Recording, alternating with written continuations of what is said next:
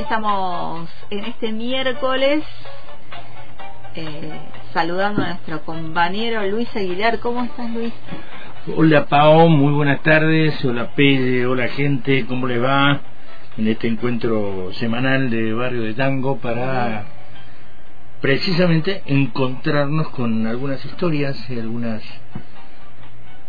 algunos avatares que han hecho de este género un género único por su nacimiento, por su creación, porque si bien recoge y abreva en fuentes de obviamente otras músicas y otras culturas, ¿eh? fue conformando un cuerpo de identidad extraordinario a lo largo de, más, de estos más de 100 años en que se ha ido formando. Hoy vamos a hablar del bandoneón y el carnaval, digamos, que han Ah, que han ido yendo de, la mano hasta que los carnavales eran los que eran y perdió su, su, fuerza, su, característica, su manera de expresarse, su manera de desarrollarse. Eh, y si bien son dos temas separaditos, como siempre con una ilustración, ilustración musical que lo acompaña, durante mucho tiempo fueron muy de la mano, por eso la columna de hoy la titulamos El bandoneón y el carnaval de la mano del tango. En 2005, el Congreso de la Nación Argentina declaró la fecha del 11 de julio, que es el natalicio de Pichuco, el aniversario del nacimiento de Aníbal Troilo, que fue en 1914, como el Día Nacional del Bandoneón. Al llegar al Río de la Plata de la mano de marineros e inmigrantes, si bien hay una gran nebulosa que rodea, digamos, la llegada del bandoneón al Río de la Plata, Hay muchas muchas versiones, muchas manifestaciones, muchos indicios, que la primera vez que se escuchó un bandoneón fue durante la Guerra del Paraguay, una de ellas, en fin, hay hay muchas, porque obviamente no quedó registrado como si hoy sucediera algo similar con algún instrumento nuevo, con alguna cosa nueva, ¿no? Quedaría reflejado en las redes sociales, en Instagram, en Facebook. En aquel entonces no había nada de eso y boca a boca se fue transmitiendo, digamos, la presencia de este instrumento extraordinario que hizo un maridaje único, impensado quizás con la música que también nacía en el momento en que el bandoneón llegaba al río de la Plata. Fue adoptado por músicos de la época y fue así como colaboró en la formación del sonido particular del tango rioplatense, ¿no? Es como que se estuvieran esperando unos a otros, digamos. El bandoneón que no fue, no era el bandoneón que después se desarrolló tecnológicamente, digamos, ¿eh? y esa música que no existía. Cuando el bandoneón llegó al Río de la Plata, el tango no existía. Así que como fue como una especie de nacimiento conjunto allí, un, un caminar desde el inicio uno junto al otro y uno con el otro. Y sé, obviamente que el bandoneón se constituyó en un verdadero símbolo del el tango. Si bien también fue adoptado no tan masivamente, pero con mucha presencia y con mucha importancia también al desarrollo de la música folclórica, como el chamamé, por ejemplo, ¿eh? y aún en el norte, ¿eh? en, el, en el norte argentino, donde la samba también le da un lugar único al bandoneón. La samba con bandoneón es, es otra cosa, digamos, ¿no? Eh, digamos, fuera de los instrumentos habituales donde el folclore se desarrolla y se contiene musicalmente, el bandoneón interviene allí con una potencia extraordinaria, porque es un instrumento extraordinario. El desarrollo y evolución del bandoneón son bastante inciertos, se pueden destacar como grandes colaboradores en el diseño del mismo a un tal Karl Friedrich Ulrich en 1830, fíjate de qué año estamos hablando, y otro Karl, pero en este caso Zimmerman, en 1849. El nombre proviene de el bandoneón con I, ¿no? bandoneón como, como se llama el instrumento. De ahí proviene, eh, es el, el, el, origen del nombre, bandoneón con, con I.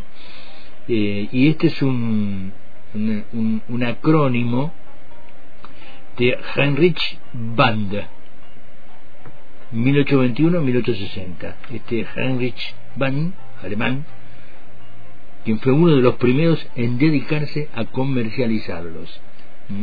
Tenía este nombre con la I en lugar de la, de la E, pero este hombre al, al ver el, el éxito que tenía como instrumento eh, en su utilización en la música de aquellos años, de allí entonces eh, le dio, digamos, el inicio de su nombre.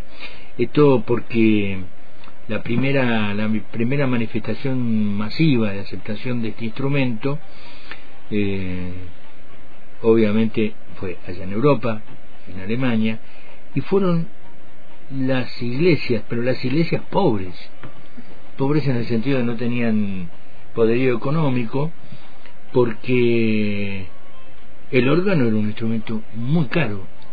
Por lo tanto, al ser el bandoneón un instrumento, obviamente, ni que decirlo, este, no hace falta decirlo, mucho más pequeño que el órgano, este, el costo era mucho menor y por lo tanto las iglesias pobres que no se podían comprar un órgano que era carísimo, mucho más carísimo que lo que puede eh, este, salir fabricarlo hoy eh, para reemplazar digamos para tener ese cubrir ese ese vacío de instrumento y además la ventaja que le empezó a dar el bandoneón con respecto al órgano es que se podía sacar en las procesiones que eran una cosa bastante común ¿eh? de la iglesia católica las, las en, en Alemania eh, bueno, salir a la calle en procesiones, honrando a las vírgenes y los santos, y por lo tanto, obviamente, no podían llevar el órgano por este por obvias razones. Entonces el bandoneón bueno también ocupó ese lugar. Y ahí comenzó digamos su, su popularidad en el sentido de su utilización. Claro era mucho más accesible obviamente, más transportable tenía todas las condiciones. Todas las condiciones para imponerse porque la verdad que no sé si alguien, alguien de los que está escuchando alguna vez ha escuchado el bandoneón en, el marco de la música clásica. Es extraordinario, digamos. había un gran ejecutante de música clásica de bandoneón que se llamaba Barletta, igual que el, escritor. Estuvo acá en Roca en los, en los, en los primeros años que yo estuve en Roca, entre el 76 y el 80, no más de allí este, eh, eh, extraordinario, ¿no? Obviamente tocaba Mozart, Verdi, una maravilla, una maravilla. El 1 de octubre de 2009, además que el tango eh, es declarado Patrimonio de la Humanidad, los luthieres Ángel Suyo y su hijo Gabriel presentaron el primer bandoneón argentino, AZ, así lo identificaron, en el que trabajaron más de cinco años en la construcción de sus propias máquinas y herramientas y los únicos en construir sus propios peines y lengüetas en la Argentina. Todo, todo lo anterior era de fabricación europea, eh, fundamentalmente europea, alemana, fundamentalmente. y con esos con esos materiales se construían los los, eh, los bandoneones aquí, pero ellos dos fueron eh, los que hicieron el primer bandoneón con todo el componente argentino. Era todo, todo, todo. Todo, argentino. Eh, sustitución de importaciones, se llama eso. este, ya que estamos en campaña, hacemos un poquito de. Ya que estamos, sumamos. Hacemos un poquito. Ponemos el punto, un puntito ahí, todo suma, hay que así es, así es. Y no la apertura indiscriminada que propone los cambiamientos. Bueno, el músico Rubén Juárez fue el encargado de probar, el gran Rubén Juárez, cantante y gran bandoneonista, de probar y dar el visto bueno a este instrumento emblemático para la música nacional en un recital realizado en el Centro Nacional de la Música y la Danza, un encuentro organizado por la Asociación Argentina de Luthier con el apoyo de la Secretaría de Cultura de la Nación. Y se, comenzaron a construir también a partir de allí no sé si ahora no está retomando un poco de impulso esa construcción eh, a pedido, ¿eh? allí en, en, en, esa asociación, este, los, los los músicos, lo, lo hacían a pedido en forma artesanal. Como acotación en la Argentina, la Unión de Orquestas Típicas y la sociedad civil La Casa del Bandoneón trabajaron para que la situación comience a revertirse y entre otras medidas comenzaron a juntar firmas que, permitieron declarar al bandoneón como patrimonio cultural de la nación, por lo tanto con algunas facilidades para su fabricación en serie, más que eh, a pedido, porque bueno, es toda una inversión, digamos, hacer comprar las herramientas y las máquinas. Exposiciones de instrumentos originales se encuentran en los museos de bandoneones, como por ejemplo en Alemania, a cargo de la familia Preuss de Lichtenberg, otro a cargo de la familia Steinhardt en eh. Eh, y bueno, estas pequeñas características que tienen que ver con su fabricación y demás, son nada más que pequeños detalles, porque más allá de que todo lo demás de bandoneón es conocido, como, como, como se incorporó luego de las primeras formaciones tanqueras que eran piano, flauta y guitarra, ¿no? O mejor dicho, flauta y guitarra primero, y algunas acordeonas, pero este, flauta y guitarra. Después se incorporó el piano que reemplazó a la guitarra por su contundencia y su mm. volumen de sonido para, para marcar el pulso y el compás. Y por supuesto, este, no sé a quién se le habrá ocurrido utilizar el bandoneón en eh, el, al primero que se le ocurrió utilizar el bandoneón en el tango, pero ha sido un genio, capaz que ni se dio cuenta de lo que estaba generando, porque a partir de allí el bandoneón se adueñó de la escena del tango, representa al tango y le dio un sonido que ningún otro instrumento le dio. Los otros instrumentos, obviamente, además utilizados para otros géneros. Claro, pensaba en eso, por ahí eh, se identifica en otros lugares los otros instrumentos. Claro, este, y el bandoneón, bueno, ahí se enseñoreó de ese género que estaba surgiendo y creció su popularidad, pero además su particularidad y además su cuestión novedosa, digamos, porque era, no era un instrumento conocido. El piano era un instrumento conocido, la guitarra era un instrumento conocido, la flauta era un instrumento conocido hace muchísimos años. Apareció el bandoneón y era una sorpresa, y además la sorpresa de, de que maridaba tan bien con esa música quejumbrosa y de le da un, cuerpo al tango así que eso claro claro le dio le dio una identidad que, que bueno así por eso digo este caminaron caminaron juntos desde su creación. Bueno más allá de estas cuestiones eh, y de toda esta historia de crecimiento del bandoneón y de popularidad, de masividad en el, en el, en el tango, cuando se incorporó no lo abandonó más, el tango mismo como creación, como obra de arte, como manifestación artística, le dio una gran cabida porque hay muchos temas que hablan del bandoneón, de, de cómo es, de lo que da, de su música, hay historias eh, contadas alrededor del bandoneón. Y los títulos, algunos son muy conocidos, Bandoneón de Robalero es uno de ellos, más acá en el tiempo, ¿qué tango hay que cantar? El tema de más, más, contemporáneo. ¿Qué tango hay que cantar? Decime bandoneón. Claro, mi bandoneón y yo, un tema de Juárez precisamente, Quejas de bandoneón, un tema instrumental de Juan de Dios Filiberto de hace muchísimos años.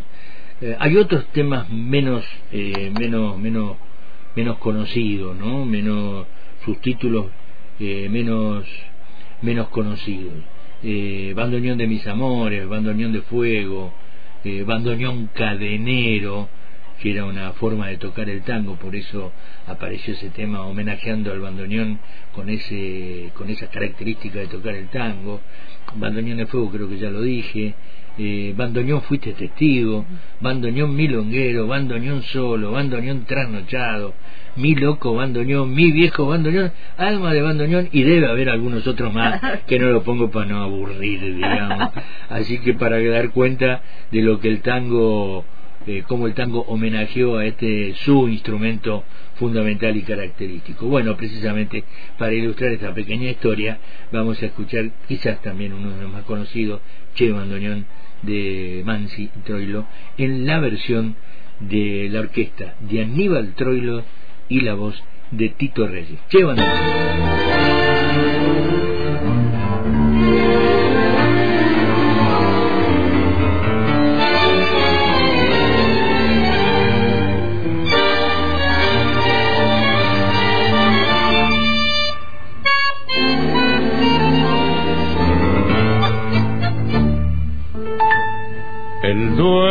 De tu sonche bandoneón.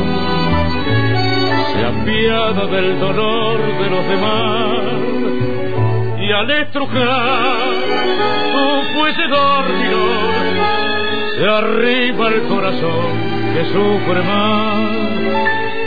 Estercita y viví como Linón dejando su destino de percar hicieron al final mortajas de rayón al eco funeral de tu canción.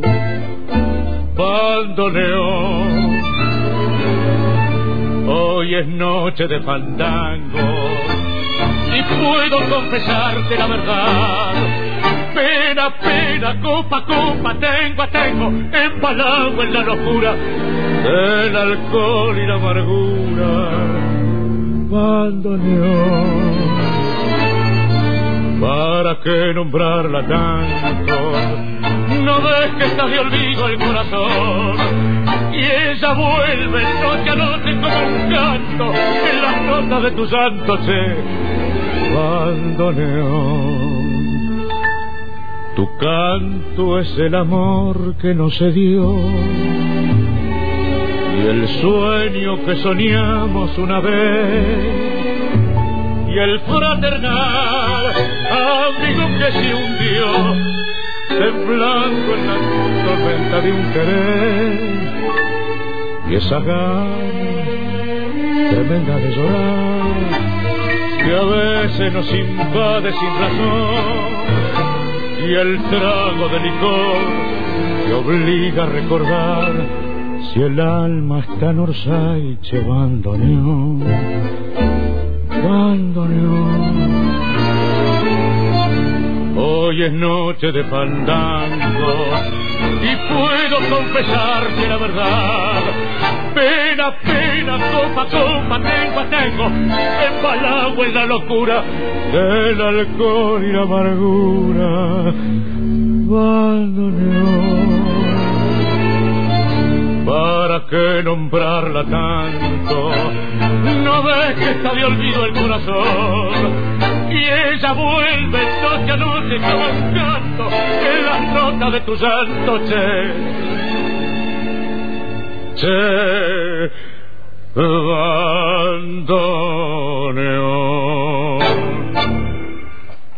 Qué lindo aprovechando,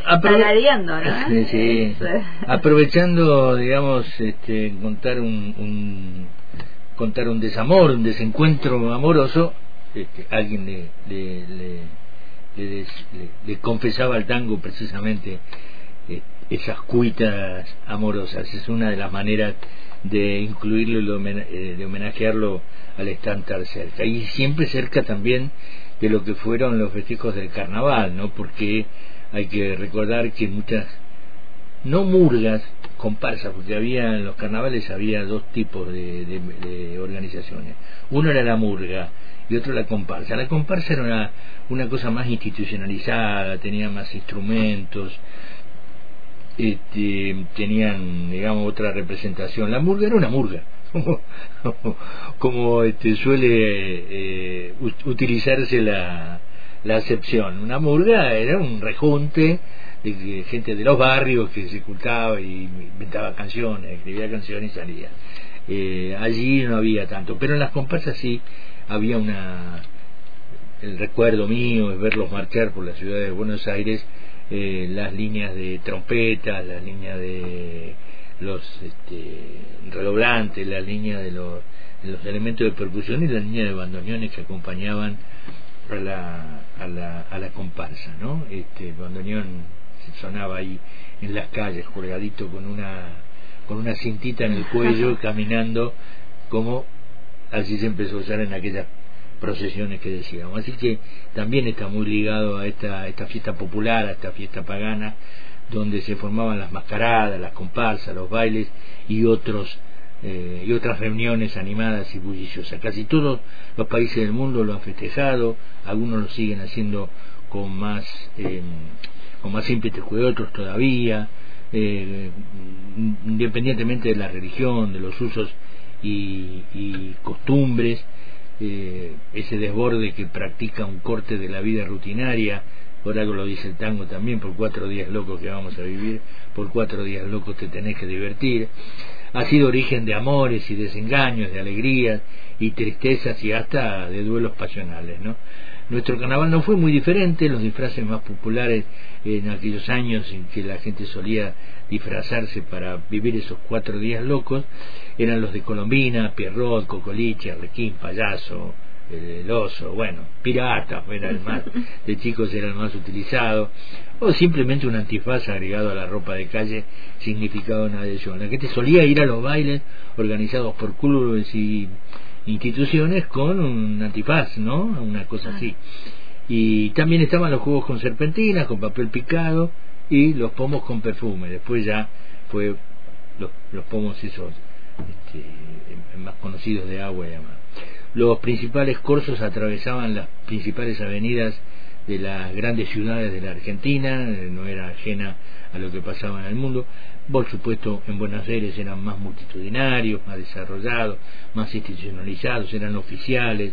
Había un curso oficial en la Avenida de Mayo, era el más conocido, organizado por el gobierno de, el gobierno de turno, digamos, eh, y el tango dio testimonio de esta manifestación del pueblo, incorporando el carnaval y sus ritos primero en sus títulos y más tarde en sus letras. En la década del 20 nacieron quizás los mejores temas, en la época de más, eh, de más relumbre del carnaval, digamos, ¿no? muchos de los cuales, muchos, muchos de, los, de estos temas se transformaron en clásicos.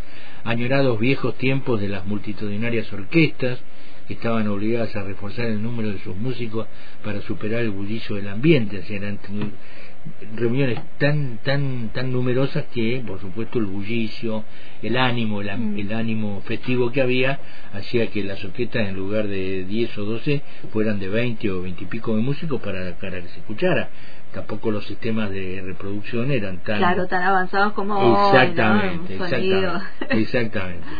En algunos casos superaban los 50 integrantes. La más renombrada fue la conformada por la unión de la de las orquestas de Canaro con las de Roberto Firpo, es decir, se hacían como especie de UTES de, de, de orquesta para juntar números, ¿no? Se presentaban en el Teatro Colón de Rosario, en la provincia de Santa Fe, ya en los carnavales de la segunda década del siglo XX, en 1917. Con el advenimiento de la letrística se pudo observar un variado tratamiento de la temática, por un lado el carnaval mostrado como una pintura social, a veces acompañada por un romance fugaz, la traición, ¿dónde vas con mantón de, de Manila?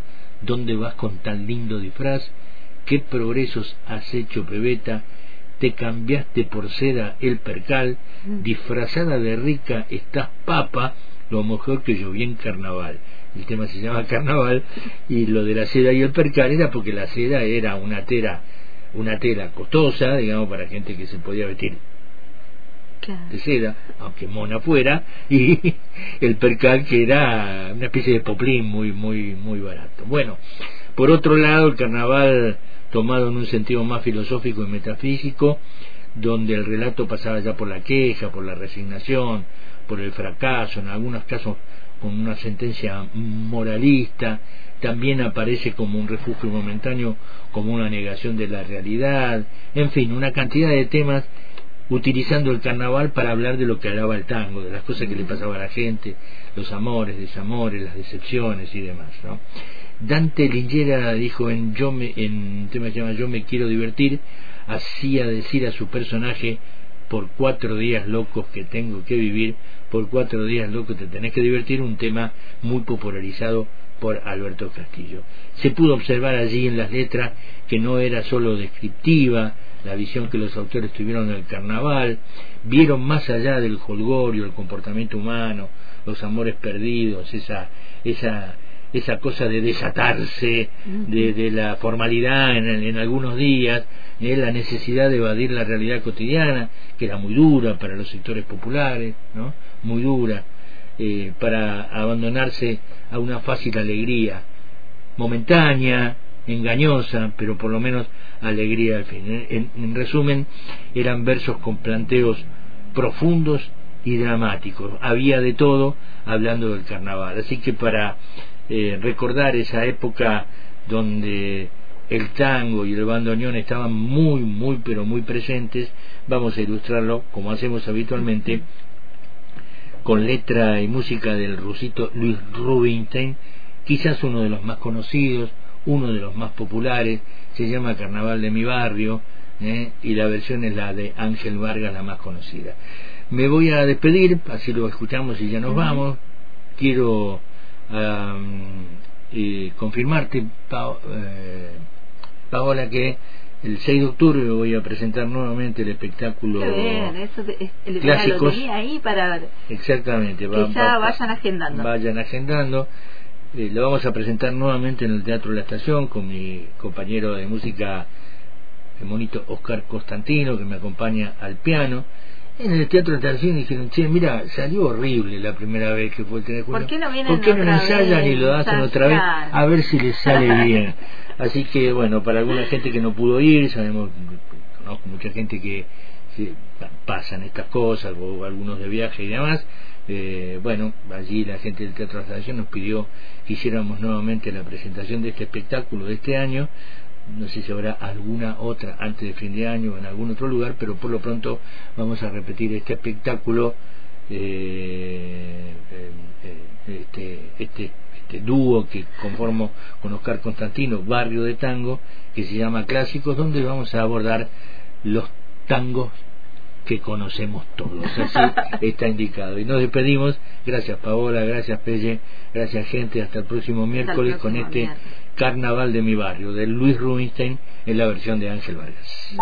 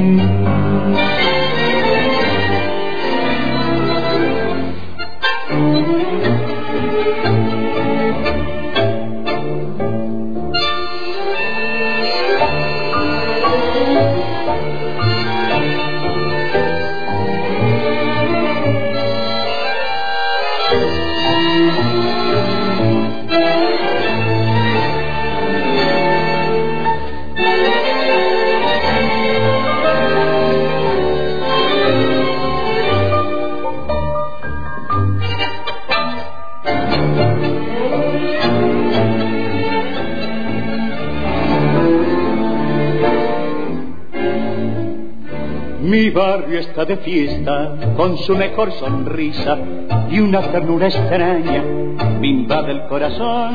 Parece que las horas corrisen más deprisa y que del mismo barro brotas una canción. La murga de purretes desafinando un tango, machucan los oídos con cada voz. Gorriones de mi barrio que vuelcan en el fango puñado de alegría que le regala Dios. Carnaval de mi barrio, donde todo es amor, cascabeles de risa, matizando el dolor. Carnaval de mi barrio, pedacito de sol con nostalgia de luna y canción de faro.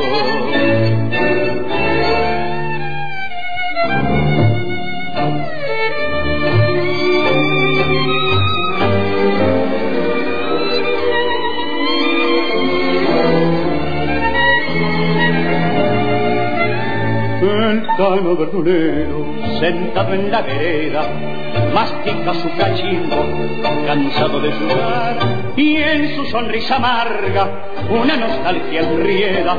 También allá en Italia vivió su carnaval carnaval de mi barrio, donde todo es amor, donde todo es amor, cascabel de risa, matizando el dolor. Carnaval de mi barrio, pedacito de sol, con nostalgia de luna y canción de paro.